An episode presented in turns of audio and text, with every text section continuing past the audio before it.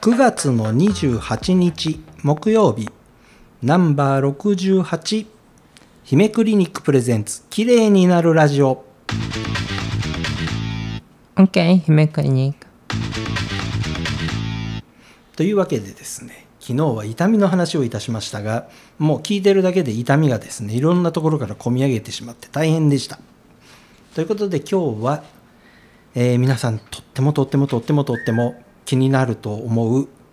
たるみのお話をしていきたいと思うんですけれども、えー姫先生のところにはたるんたるんの子もいますよねあワンコねはいパセットねバセットハウンドはもう首振っても全部の皮膚がたるんたるんでブルンブルンしてますけれども、うんえーまあ、人間でも結構あのブルンブルンしちゃいそうな方がうんうんいますけども、うんあれはなんでブルブルしちゃう人とうん割とピンと張ってる人と差が出るんですかあのーこれがあのみんなねみなんか美容クリニックの話になると日がどうかだけみたいなねはいはいとかあと食べ物がとかねはいっていうふうに言うんですけどこれはもちろん当たり前はいそこはきっちり管理しでもね同じ例えば UV の量を浴びてたとしても何でもない人は何でもないんですよはいでも弱い人はベロンベロンにたるむんですよねえー弱い人は UV でもたるむということですね。同じ量をね、はい照射ししたとしても、はい、それそこに個体差個人の差っていうのが出てくるんですよね。 あの人間に対して個体差って言われるとなんとなくそれだけで違和感ありますけどね、うん個人差と言われればいいんでますあけど、個人差っていうと個人差が出てくるんですよね。はいでシワの入り方もそうです。そうですねはいあの深いなんでこんな深いシワができちゃったなんでこんな風にこうその年齢的に言うとまだこんなシワの跡ができないはずの年年齢なのになんでこんな深いシワがビューッとできちゃってるはいそれをじゃあえっ、とあのーななんていうかなあのー消していかないといけないじゃないはいじゃあうーんこれがね個人差が大あるっていうのは分かってるんですよでどんだけ気をつけてもタルタルになるシワになる人はシワになるんですよそれはあの全身武装して日傘をさして頑張ったとしてもなる人はなるってことですなるね人はなるでならない人はならないへっちゃらへっちゃら、うん、それは、えー後天的に何かをしたところでダメなものはダメって今言ってるように聞こえるんですけどって言ってますあ言ってるんですね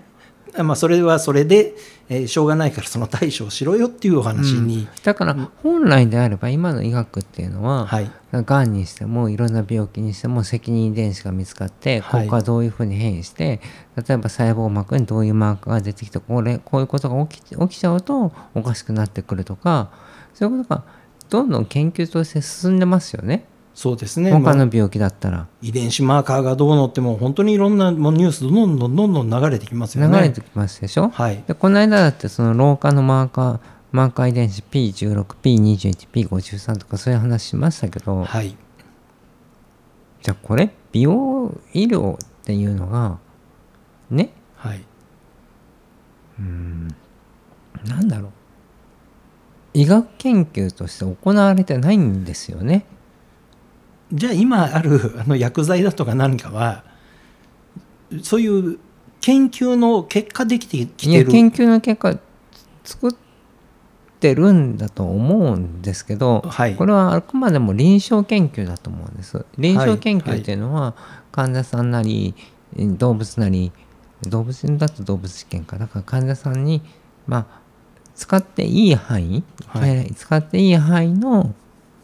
薬剤を使ってけこんな結果が出ましたっていうのをまとめて効果あり効果なしっていうのをやってるだけだと思うんですよね。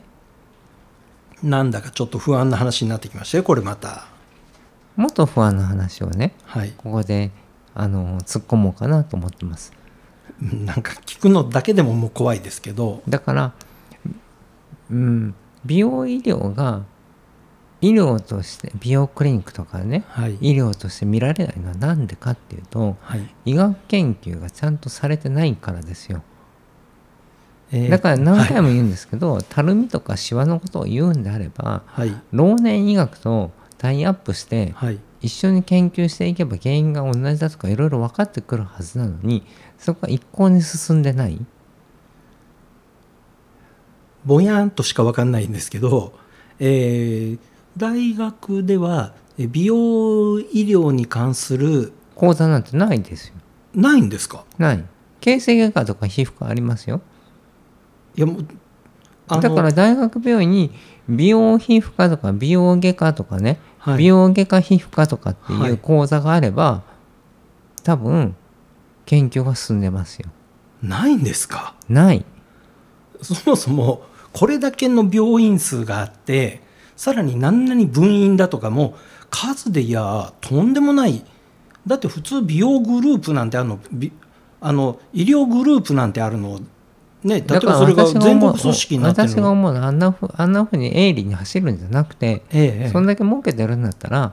うん、なんかそういうところは別のなんか、えー、とココロナの時はコロナワクチン接種会場の運営やったりとか全然ねどっかでお金儲けようみたいなことに使うんじゃなくてえっ、とそこを本当だったらそこねあの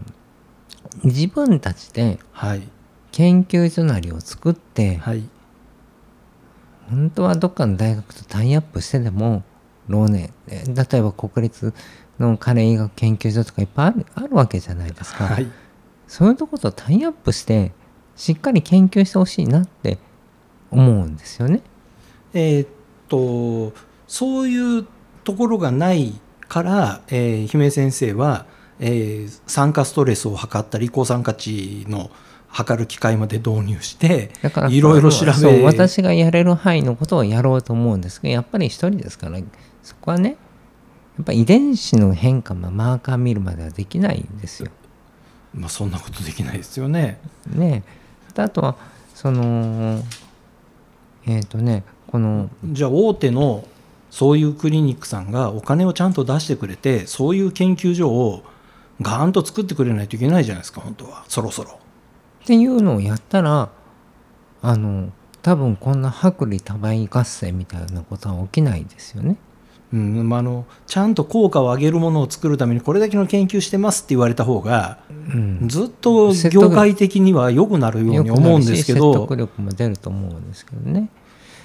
ということは今うん、たるみやすい人がいます、えー後天的にたるむ可能性よりも、まあ、どっちかというとそっちの方が多くてでもいろいろもう、あのーうん、痛めつけてきて透過ストレスだなんだっていうのがかかってくると、まあ、たるみだとかが出てきますよというところまでは分かっていても、うんじゃあ本当に根本的にどういう遺伝子を持ってる人がそこへ行き着くかだとか、そういーうこ研究ね。なんでシワが、うんあの浅くてたくさんの人と深いシワができる人とんどこがどう違うのかとかその肌の下の層がどういう風のあのコラーゲンがどこにどれぐらいあの厚みがあってとかっていうのをきちっと研究したものっていうのはなんかあまりな海海外当たると、まあ、臨床研究とかでは出てくるし、はいえー、と動物実験とかある程度出てきますけど、はい日本国内では見たことないんですよね。でこれの決定的な差が何かはいあのむ前からガイドラインっていう話をしますよね診療ガイ治療のガイドライン、はいガイドラインねどの,、はい、あの治療の分野にもありますよ。はいで皮膚科のガイドラインとかはい形成外科のガイドラインはいあとは私がやってた新生児の治療のガイドラインもあるし、はい小児科の疾患のガイドラインというものもあります。はいで今言ったのはごめんなさい美容医療っていうのは大学病院にほぼないって言いますよね。はい大学病院でちゃんと講座を作ってるような診療はい内容のものはいのガイドラインとはい美容皮膚科ガイドラインとかはい美容外科ガイドラインはい書き方が全く違いすぎてえ何が違うんですか書き方書き方もうその時点で今ハテナマークずらーんと並びましたよなんで違っちゃうんですなあのこれい言いますこれお医者さんが聞いてたらはい「はあ?」って思うかもた多分思いますはい一般のお医者さんが聞いてたら普通ガイドラインっていうのはあのーまあエビデンスレベルがどうだとか、はいで表でそれでランク分けしてるんですね、であとはその治療の推奨レベルはいが大体4段階ぐよえっ、と4段階5段階ぐらい今多いのがはい ABCD で C が、えー、と C1C2 とかに分かれてたりするので、まあ、5段階評価でまあ、前にあの肝斑にレーザー治療がどうなっていった時にそうあれはその数字出てきましたけどあれはあはの形成外科学会のガイドラインででそれを示すエビデンスレベルいはいどれくらい信頼度がありますよ例えばこの推奨度はし例えば B なんだけどそれそのそれをどれくらい信じていいかっはいていうエビデンスレベルの評価もいあのロローマ数字でねはい1234とかって分かれてるんですよ。はいそれを見て臨床医は判断をするんです。はいなんだけどこの間あの「美容」ってつくガイドラインはいを見たら効果のところはい「あるなし」って書いてあるんですよえどういうことですかそれあるなしってえだから 治療効果って言ったら普通は臨床医それぞれが判断しないといけないからあのまあ A そういう段階評価をしちゃったりとかエビデンスレベルが記載してないといけないんだけど大元のその 効効果はいのとこが「あるなし」って書いてあるんです。なしって書いてあるもののやるなよっていう話だしそうですねはいであの症例によっては「ある」っていうものも「ある」って書いちゃってるんですよね。ええはいはいはいあのえっとねため息が出ちゃってでも今だもう言い切れてますよそんなレベルですかって。で補足の文章を読めばいろいろ書いてあるんですよ。はいでも治療評価レベルをあるなしでしか見ない人が補足の文章まで読まないですよ。えっとそもそも一体それは何のためにあるんですか今聞いててそれ見てどうなるのと思っちゃったんですけどだからだって別に形成外科のガイドラインとか皮膚科のガイドラインがあるんだから、はいそれを応用すればいいじゃないですそうか。ですねはい読めないんですよそれが多分。えっとび美容医療のガイドラインというのは、えーそれだけ単体で一生懸命読み込んでしっかり、えー認知したところで、えーそれは何の役にも立たないというふうにやや違う。はい美容医療のガイドラインを読む側の問題、読む側の問題あるないとしか判断できないから、そうなってんじゃないかなと思います。えーすいません今日ねたるみやすい人たるみにくい人の話をする予定だったものがだかならぜかだからこのたるみにくい人たるみにくいうんやすい人とかのね差がどどこにあるかっていうのもはい本当は学術的にもうもううんあ明らかにその光老化どうどうのこうのとかっていう以外のところでもね、はいうんわかもっと分かってきてないといけないんだけどえ分からずに今これ皆さん治療してるわけですかだってだって治療のガイドラインって言ったら中間もあるわけじゃないですか。はい、患者さんごとに選ばないといけないんではいそれが信号機みたいに赤と青だけの状態のガイドラインなんてありえないですよ。じゃあちゃんとここからデータ取って作っていくしかないんですね。んえうーんだからやっぱり美容医療っていうのは多分だから医療としての信頼性がないんだと思う。